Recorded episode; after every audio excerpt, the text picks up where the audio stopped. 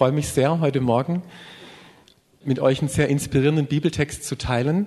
Und ich habe schon vor einiger Zeit auf dem Herzen gehabt, genau den Bibeltext zu nehmen, über den meine allererste Predigt bei Treffpunkt Leben war. Im August 2005, Johannes 1, 35 bis 51. Ich stand damals, werde ich nie vergessen, so einen halben Meter höher hier. Der Micha hat immer gesagt, weil ich natürlich noch aufgeregt war, bleib nicht so weit weg, sondern geh da ganz vorne hin. Ich finde es jetzt angenehmer, dass wir diese Zwischenbühne haben. Da ist man noch ein bisschen näher da dran. Ähm, könnt ihr euch vorstellen, dass die Ältesten da auf der Bühne irgendwo gesessen sind? Also für diejenigen, die das noch wissen, kann man sich was nicht mehr vorstellen. Wer weiß noch, was Overhead-Folien sind von euch? Also ein paar wissen das noch. Da gab es hier noch eine Vorrichtung, da kam, oder vielleicht ist die sogar noch da, genau, ich glaube, die ist sogar noch da, kam eine Leinwand runter und dann haben wir hier Folien aufgelegt. Und ich hatte als ähm, Prediger in der Vorbereitung Folien ausgedruckt, die, die dann hier aufgelegt worden sind. Ich glaube, es gab auch noch keine Smartphones. Und so zwölf Jahre ist ja gar nicht so lange. Gell? Lange und doch nicht so lange. Und was verändert sich denn in so einer Zeit? Also ich möchte über diesen Text nochmal sprechen und was mir gefällt bei Johannes, wenn wir jetzt den vergleichen mit den anderen Evangelisten, ist der der Johannes so der Beziehungsorientierte. Der Johannes ist der, der nicht immer so chronologisch schreibt, aber er schreibt, was hat Jesus gesagt, was haben die Jünger gesagt, was haben die da manchmal sogar gefühlt oder gespürt. Also das ist so unser beziehungsorientiertester Evangelist. Und ja, danke Jürgen, dass du den Text einblendest. Johannes 1, 35 bis 51. Einen Text, den ich sehr liebe. Am nächsten Tag stand Johannes, und da geht es jetzt nicht um den Evangelisten, sondern Johannes der Täufer, um den geht's da. Am nächsten Tag stand Johannes der Täufer abermals da und zwei seiner Jünger. Und als er Jesus vorübergehen sah, sprach er, siehe, das ist Gottes Lamm. Und die zwei Jünger hörten ihn reden und folgten Jesus nach. Jesus aber wandte sich um und sah sie nachfolgen und sprach zu ihnen, was sucht ihr? Sie aber sprachen zu ihm, Rabbi, das heißt übersetzt Meister, wo wirst du bleiben? Das heißt eigentlich, Jesus, wo wohnst du? Wo hältst du dich auf? Er sprach zu ihnen, kommt und seht. Sie kamen und sahen's und blieben diesen Tag bei ihm. Es war aber um die zehnte Stunde. Wenn wir hören zehnte Stunde, dann müssen wir uns vorstellen, das war so nachmittags um vier etwa. Einer von den Zweien, die Johannes gehört hatten und Jesus nachgefolgt waren, war Andreas, der Bruder des Simon Petrus. Der findet zuerst seinen Bruder Simon und spricht zu ihm, wir haben den Messias gefunden. Das heißt übersetzt, der Gesalbte. Und er führte ihn zu Jesus. Als Jesus ihn sah, sprach er, du bist Simon, der Sohn des Johannes, du sollst Kephas heißen. Das heißt übersetzt Fels. Am nächsten Tag wollte Jesus nach Galiläa ziehen und findet Philippus und spricht zu ihm, folge mir nach. Philippus war aber aus Bethsaida, der Stadt des Andreas und des Petrus. Philippus findet Nathanael und spricht zu ihm, wir haben den gefunden, von dem Mose im Gesetz und die Propheten geschrieben haben, Jesus, Josefs Sohn aus Nazareth. Und Nathanael sprach zu ihm, was kann aus Nazareth Gutes kommen? Philippus spricht zu ihm, komm und sieh. Jesus sah Nathanael kommen und sagt von ihm, siehe, ein rechter Israelit, in dem kein Falsch ist. Nathanael spricht zu ihm, woher kennst du mich? Jesus antwortete und sprach zu ihm, bevor Philippus dich rief, als du unter dem Feigenbaum warst, habe ich dich gesehen. Nathanael antwortete ihm, Rabbi, du bist Gottes Sohn, du bist der König von Israel. Jesus antwortete und sprach zu ihm, du glaubst, weil ich dir gesagt habe, dass ich dich gesehen habe unter dem Feigenbaum. Du wirst noch Größeres sehen als das. Und er spricht zu ihm, wahrlich, wahrlich, ich sage euch, ihr werdet den Himmel offen sehen und die Engel Gottes hinauf und herabfahren über dem Menschensohn. Was für eine herrliche Geschichte wo wir sehen, wie so die allererste Begegnung Jesus mit seinen Jüngern stattgefunden hat. Vielleicht, wenn wir so die Evangelien auch da nochmal vergleichen, ich habe ja gerade schon gesagt, Johannes ist so der Beziehungsorientierte. Die anderen Evangelien, da kennen wir so die Berufungsgeschichte der Jünger, dass Jesus am See Genezareth entlangläuft und der Petrus und der Andreas in einem Fischerboot sitzen, der Johannes und der Jakobus im anderen und der sagt einfach, folge mir nach. Und die verlassen ihre Netze und ihren Vater und folgen Jesus einfach nach. Im Lukas, da baut Jesus eine Beziehung zu Petrus auf, indem er erst seine Schwiegermutter heilt, mit ihm dann auf, auf diesen Fischfang geht und dieser, dieses Wunder passiert. Und Petrus sagt, siehe, ich bin ein sündiger Mensch, geh, geh weg von mir. Wunderbar, wenn man das mal vergleicht. Und ich glaube aber, es ist da durchaus möglich, dass in den anderen Evangelien etwas beschrieben ist, äh, nicht die allererste Begegnung, sondern als Jesus am See Genezareth entlang lief, es kann ja schon sein, dass die sich vorher schon mal gesehen hatten. Ich glaube, dass im Johannesevangelium die allererste Begegnung beschrieben wird. Jetzt überleg mal, wenn du deinen Ehemann oder deine Ehefrau neben dir sitzen hast, wie war das, wo du die das allererste Mal gesehen hast? Oder wenn du dran denkst, du hast einen sehr guten Freund, vielleicht ist der jetzt dabei, und du denkst, boah, wie fing das mit unserer Freundschaft an, als wir uns das allererste Mal gesehen haben? Hey, und natürlich, wie war das, als Jesus dir das allererste Mal in deinem Leben begegnet ist? Und das sind ganz besondere Momente und ich glaube, das ist genau bei dieser Geschichte, wo wir jetzt auch ein sehr schönes Bild auch sehen, ähm, wo diese ganze Geschichte so in einem Bild zusammengefasst ist. Es ist diese Dynamik der ersten Begegnung mit Jesus.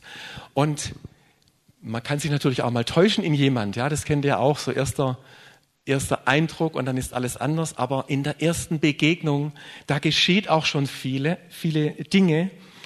Und diese Dynamik gefällt mir an dieser Geschichte. Also wir hören etwas vom Andreas und dem anderen Jünger. Der andere Jünger könnte versteckt der Johannes der Evangelist sein, der sich selber nicht erwähnt. Also könnte sein, muss nicht sein. Aber das würde dem Johannes gleich sehen, dass er sich so nicht namentlich erwähnt. Und dieser Andreas, der war der, ein Jünger von Johannes dem Täufer. Also der, der wusste schon ein bisschen, wie Jüngerschaft funktioniert. Und Johannes der Täufer sagt, guck mal, das ist, das ist Jesus. Das ist der, der mit Feuer tauft. Das ist der, das Lamm Gottes. Und der Andreas war der erste Jünger, der ihm nachgefolgt ist. Mit dem anderen Jünger zusammen. Und dann sind die zu Jesus gekommen und wenn man das sich mal überlegt, dass es mit dem Andreas anfing und der ging ja dann zu seinem Bruder Simon Petrus, dann muss man ganz klar sagen, Jesus hätte die Gemeinde nicht auf Petrus bauen können, wenn der Andreas ihn nicht eingeladen hätte. Hast du das gehört? Also der Andreas war ein Evangelist. Er war einer, der gesagt hat, ich habe da was erlebt, ich habe jemanden getroffen, du musst es unbedingt sehen, komm und sieh. Diese Worte, komm und sieh. Und am nächsten Tag geht es weiter mit dem Philippus. Jetzt denkt ihr vielleicht, ja, oh, da gibt es ja einen Philippus auch in der Apostelgeschichte.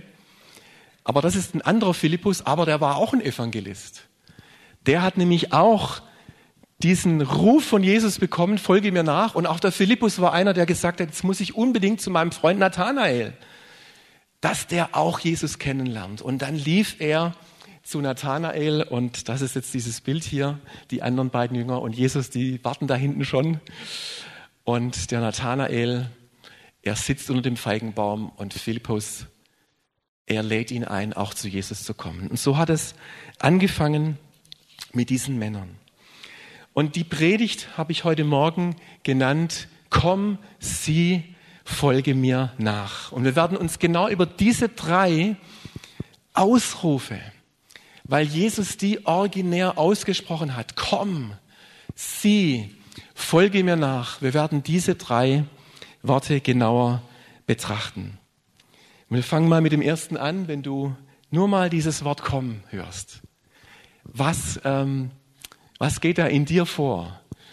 Also wenn ich jetzt das Wort kommen höre, dann denke ich, okay, da, da will jemand, dass ich mich traue, mich auf etwas einzulassen, vielleicht etwas Neues kennenzulernen, vielleicht auch etwas Unbekanntes, etwas zu versuchen, eine Einladung, etwas auszuprobieren. Es gibt ja einige Einladungen, die Jesus ausgesprochen hat. Kommt her, die ihr mühselig und beladen seid, ich will euch erquicken, ist so eine Komm-Bibelstelle. Oder, denn der Geist und die Braut, sie sprechen, komm. Und unsere afghanischen und iranischen Freunde, sie lieben dieses Lied. Denn der Geist und die Braut, sie sprechen, komm. Das wünschen sie sich immer wieder, das weiß ich. Auch hier hören wir eine Einladung zu kommen. Das Kommen ist die erste Voraussetzung, das ist der erste Schritt, den wir tun müssen. Es ist eine Einladung zu kommen, die Jesus ausspricht. Ich werde nie vergessen, wie das bei mir war. Ich bin in der evangelischen Kirche groß geworden, das, das wisst ihr. Ich war im evangelischen Jugendwerk und unser Gemeindediakon, der hat mich aus dem Rallye-Unterricht gekannt. Und als ich dann so, ja, so 13, 14, 15 war, der hat immer wieder, wenn er mich mal auf der Straße getroffen hat, gesagt, Christoph, komm doch in die Jungenschaft. War das damals, die Jungenschaft.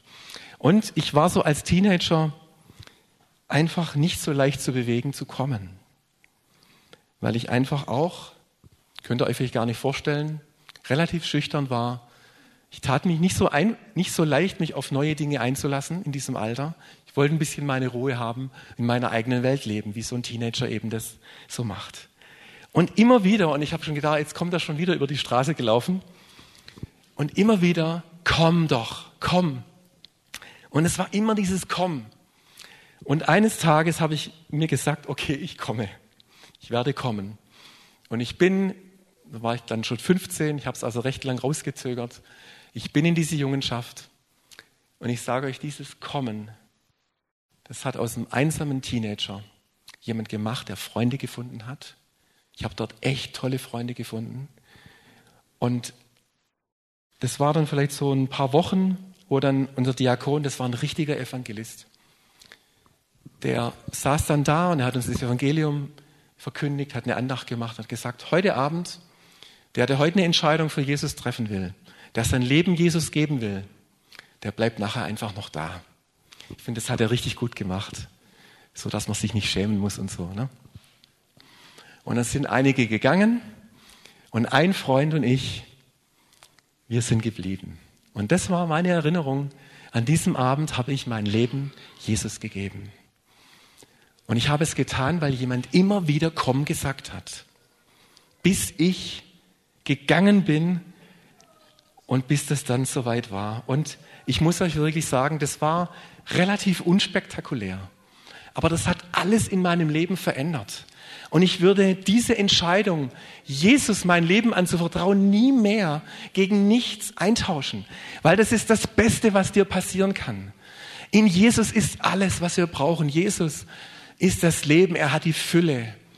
Und wow, es ist echter Hammer, mit Jesus zu leben. Und es wird immer besser. Und jetzt kommt das Zweite, und das ist ja das Wort sie. Im, die Zeitform im Griechischen, ich habe euch die ganze Zeit gesagt, komm und sie, bedeutet eigentlich, steht im Futur dieses griechische Verb für sehen, kommt und ihr werdet sehen. Also eigentlich muss man das im Zusammenhang sehen. Da ist in diesem Komm schon eine Einladung, hey komm und dann, dann wirst du auch was sehen. Das wird sich lohnen, wenn du kommst. Also Jesus lädt nicht nur ein zu kommen, sondern dieses Kommen hat einen Zweck, nämlich Jesus zu begegnen, ihn zu erkennen. Und ähm, nochmal zurück in die Geschichte. Wir haben ja gelesen, Andreas und der andere Jünger, die gingen dorthin, wo Jesus gewohnt hat. So richtig gewohnt hat er ja nicht. Er hat ja mal gesagt, es gibt keinen Ort, wo der Sohn des Menschen sein Haupt hinlegt. Also der hat sich halt irgendwo aufgehalten, ja. Oder hat vorübergehend auch mal irgendwo gewohnt. Ja, spannend, wo das war. Und was haben die Jünger gesehen, die zu Jesus gegangen sind? Eine schöne große Wohnung, eine hochmoderne technische Ausstattung, Wellnessbereich im Keller. Was weiß ich, fettes Auto in der Garage. Um das ging's nicht. Was haben sie denn gesehen? Zuerst mal hören wir in unserem Bibeltext, sie haben gesehen, sie haben den Messias gefunden. Sie haben den gefunden, auf den ihr Herz, ihre Sehnsucht gewartet hat. Wir haben den Christus gefunden. Wir haben den Gesalbten gefunden. Und dieses innere Zeugnis ist entscheidend. Das, was ich euch gerade erzählt habe, was in meinem eigenen Leben passiert ist. Ich habe den gefunden, der sein Leben für mich hingegeben hat. Ich habe den gefunden, dem ich nun mein ganzes Leben anvertrauen will, den Sohn Gottes, den König meines Lebens. Ich habe ihn gefunden. Und das Interessante ist, dass dann noch was anderes passiert, wenn wir Jesus begegnen, wenn wir ihn finden. Und das ist spannend und es kommt so, so gut rüber in diesem Bibeltext. Wir erkennen, wir sehen auch etwas über die Berufung, die Jesus uns gegeben hat. Wenn ihr mal diese Begegnungen nochmal vor eurem geistigen Auge durchziehen lasst, dann war das erste, als Andreas hat also den Simon Petrus abgeschleppt und er kommt auf Jesus zu. Ich kann mir das richtig vorstellen. Der kommt auf Jesus zu und die sehen sich das erste Mal. Und Jesus sagt zu ihm, keine Ahnung, ob er jetzt den Finger ausgestreckt hat, aber sagt zu ihm, du bist Simon, der Sohn des Johannes. Du sollst Kephas heißen, das heißt Fels. Bei der allerersten Begegnung hat Jesus schon Petrus gesagt, wer er ist, den neuen Namen schon gegeben, Berufung über ihm gesehen, die gesamte Berufung gesehen. Er hat Petrus schon gesehen, wie er die Gemeinde gründen und aufbauen wird bei der allerersten Begegnung. Und wie war es beim Nathanael? Der Philippus hat den Nathanael abgeschleppt und dann haben wir ja gesehen auf dem Bild, Jesus kommt oder der Nathanael kommt auf Jesus zu und es beginnt das Gleiche. Jesus, dem sagt er was anderes, dem sagt er nicht, du bist Fels, sondern hey, jetzt kommt ein richtiger Israelit, in dem nichts Falsches ist. Das heißt, jetzt kommt so ein richtig bodenständiger. Jetzt kommt so ein richtiger, authentischer Typ, dem man nicht so schnell irgendetwas vorgaukeln kann. Und das gefällt mir an dem Nathanael, dass das so ein ganz bodenständiger war. Den musste der Philippus ganz schön überzeugen. Das haben wir gelesen in der Bibelstelle. Was, soll, was sollten aus Nazareth Gutes kommen? Ich habe gedacht, das ist Bethlehem, wo der Messias geboren werden soll. Aber Nazareth, diese verrufene Stadt. Und Nathanael geht auf Jesus zu. Jesus sagt ihm, siehe, kommt ein richtiger Israelit, in dem nichts Falsches ist. Und was sagt der Nathanael? Jesus, woher kennst du mich? Woher? Woher weißt du das? Und er sagt Jesus, bevor dich Philippus rief, ich habe dich schon längst gesehen, als du unter dem Feigenbaum gesessen bist. Wenn wir also in Jesus den Sohn Gottes erkennen, wenn der Vater uns in unserem Herzen offenbart, dass Jesus der Gottes, Gottes Sohn ist, mein Erretter, der Herr meines Lebens, bekomme ich auch einen Zugang zu erkennen, wie Jesus mich sieht. Jesus kennt dich, bevor er dich gerufen hat. Psalm 139 heißt es, Herr, du hast mich erforscht und erkannt, als ich noch im Mutterleibe war.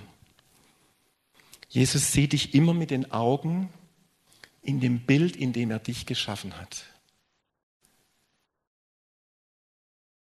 Und das finde ich so wunderbar. Und das ist das, wenn Jesus sagt, kommen Sie.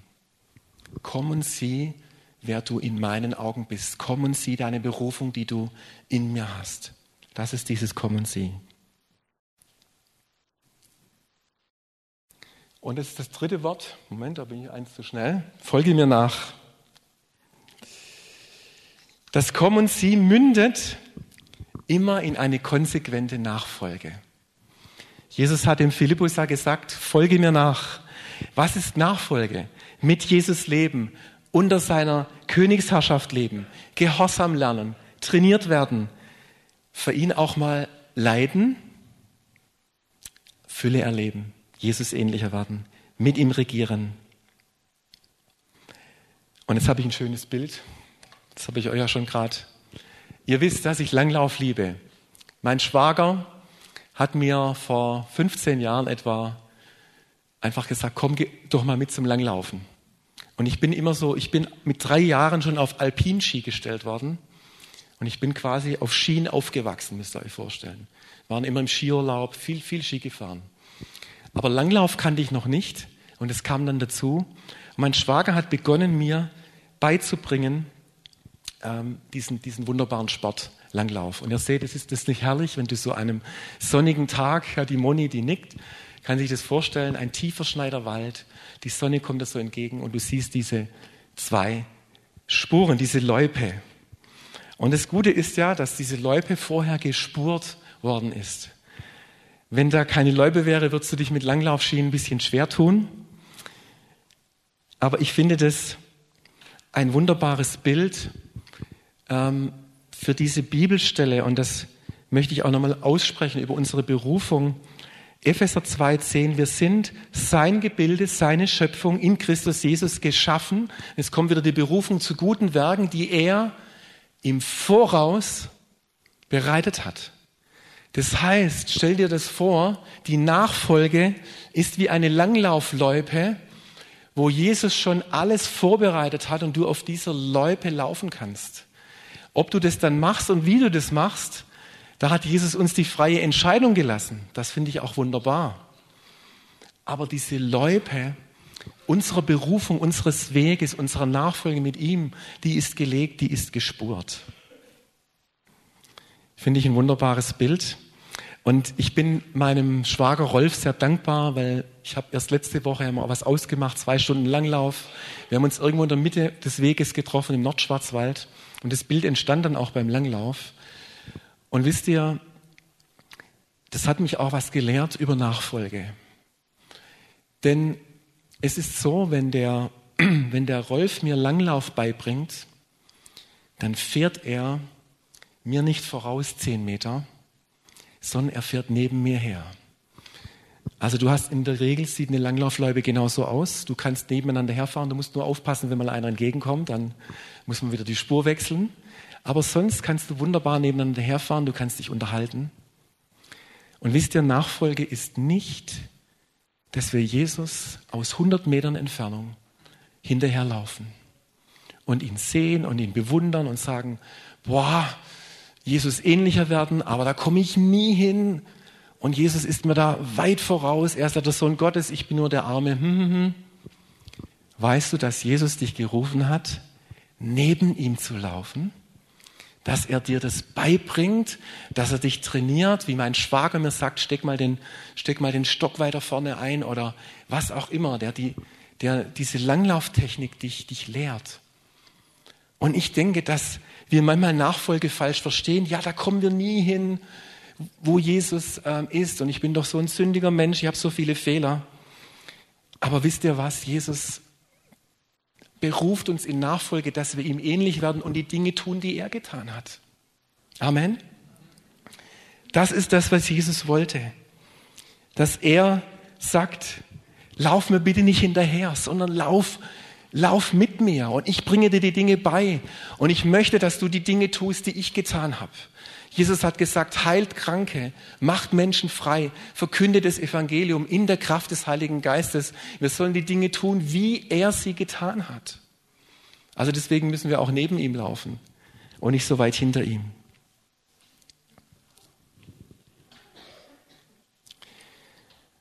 Ich weiß nicht, wer von euch heute Morgen schon ein bisschen früher aufgestanden ist. Ich bin ein absoluter Sportfan. Ich habe jetzt nicht so arg viel Olympia angeguckt. Aber heute Morgen das dritte Drittel von Deutschland gegen Russland habe ich mir reingezogen. Es ist sensationell, dass Deutschland, es ist leider nur die Silbermedaille geworden. Ähm, es ist sensationell, wie die Eishockey gespielt haben.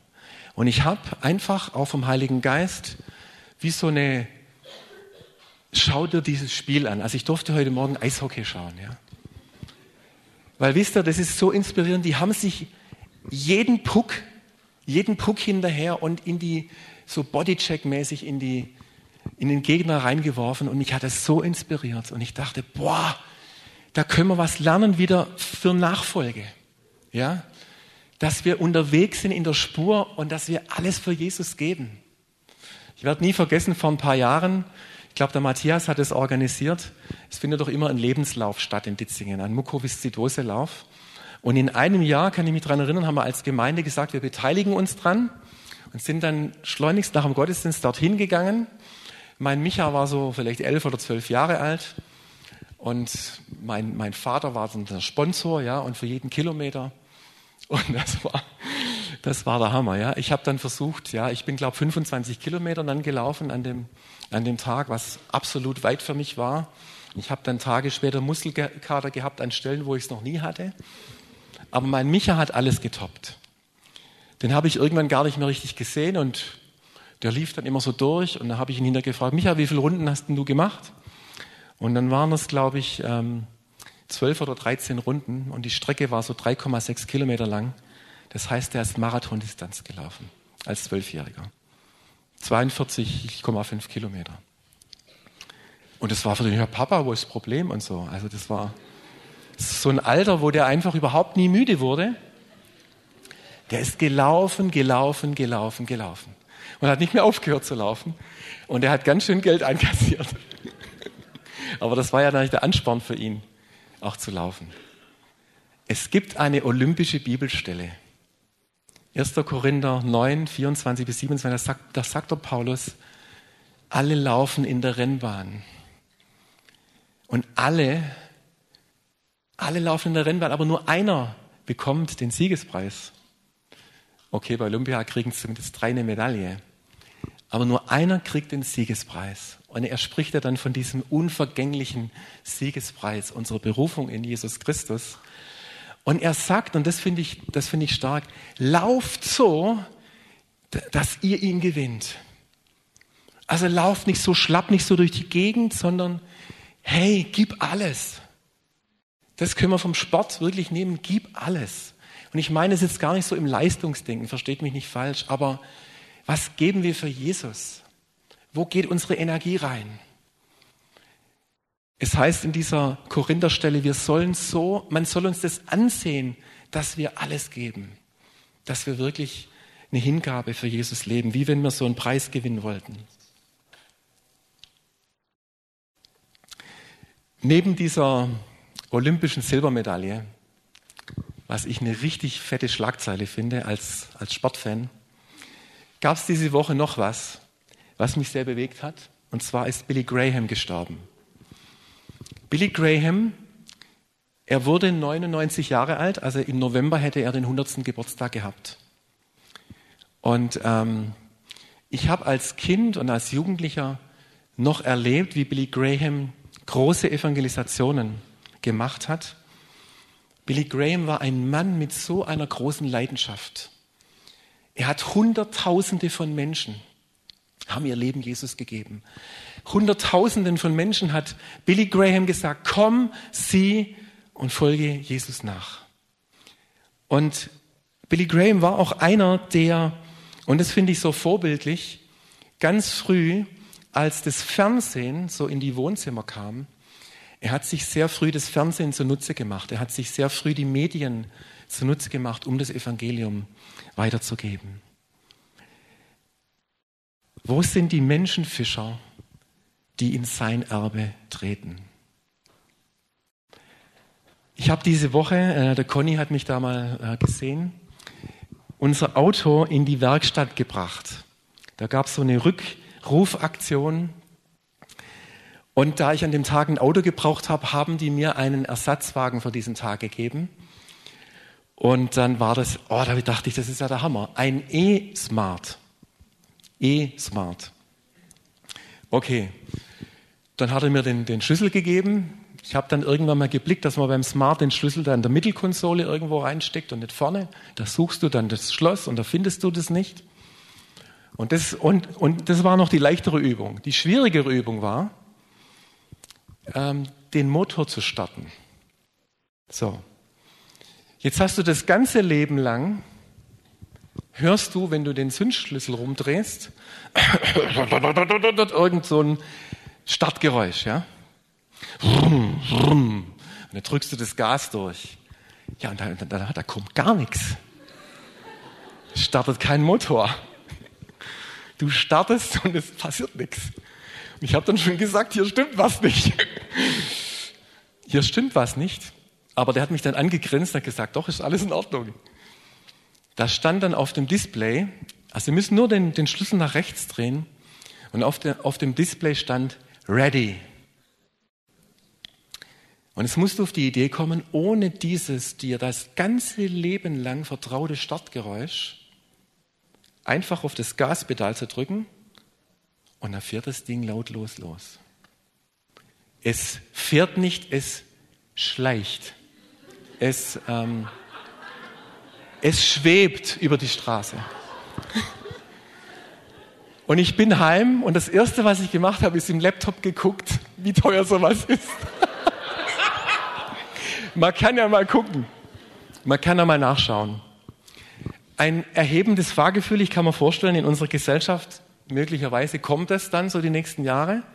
Das ist ja sehr heiß diskutiert mit Dieselfahrverbot und so weiter und so fort.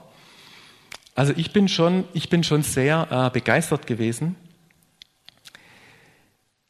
Was hat, es, was hat es mit Evangelisation zu tun?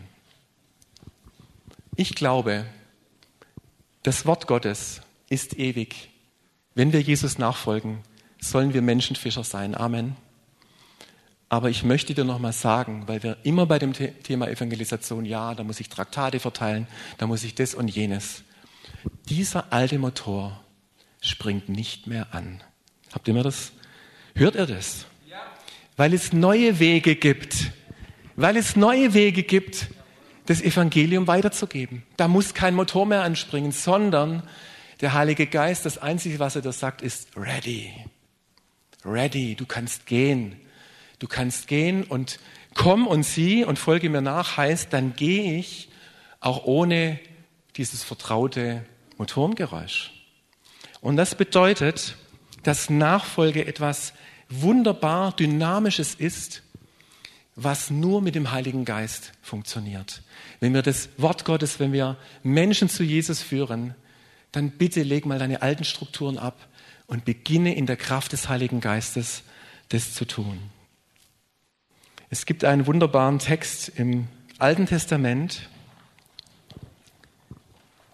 Wir würden das nicht vermuten, dass etwas über Jüngerschaft im Alten Testament steht.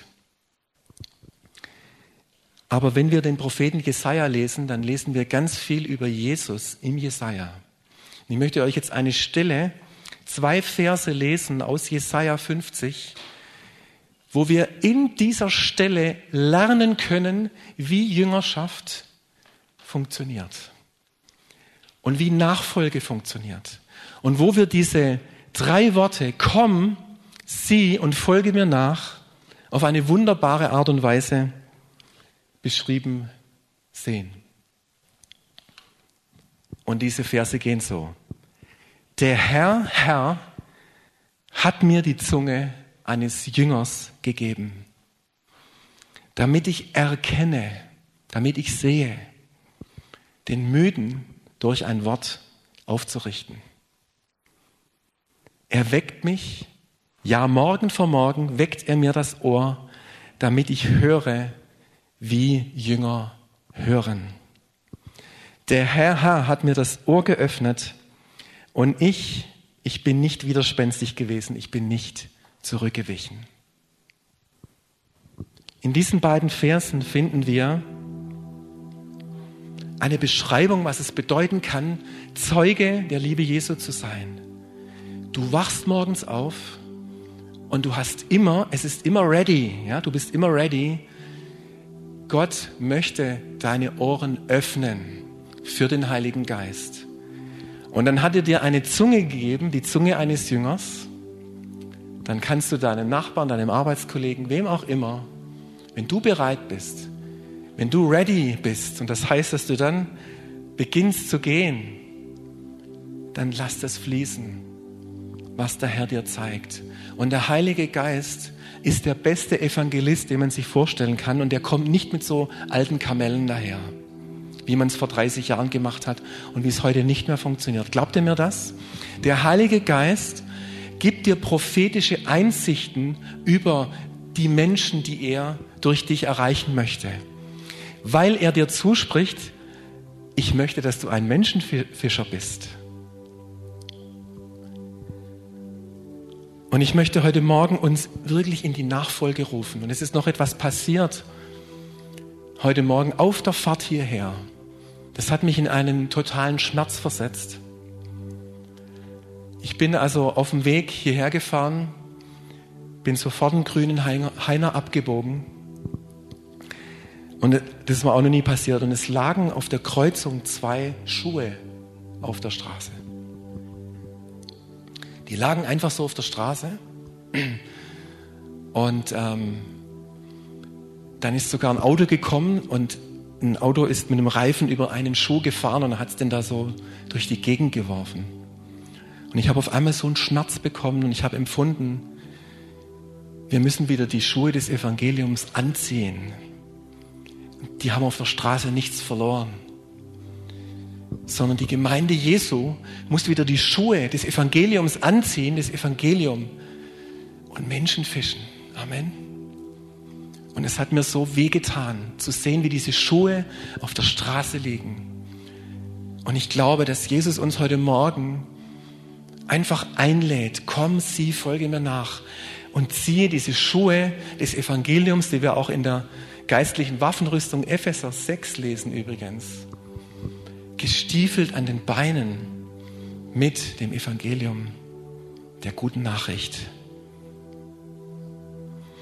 Und ich möchte uns einladen, dass wir, dass wir gemeinsam aufstehen und in ein Lied hineingehen, das ihr vielleicht alle kennt, Christ is enough. Und bevor wir das singen, möchte ich einfach diese Worte auf Deutsch uns zusprechen, in dein Herz, weil ich weiß, wir singen immer mal wieder ganz schön viel englische Lieder und ich weiß, ich bin mir nicht sicher, ob wir immer genau wissen, was wir eigentlich da genau singen. Das geht aber mit dem Deutschen genauso. Ja? Wir singen manchmal einfach Lobpreislieder und manchmal müssen wir zugeben, haben wir die Ehrfurcht verloren vor dem, was wir eigentlich singen. Oder wir singen vielleicht etwas leichtfertig über Nachfolge und sind uns gar nicht bewusst, was wir da gerade aussprechen. Weil wenn wir das singen, dann treffen wir auch eine Entscheidung. Und deswegen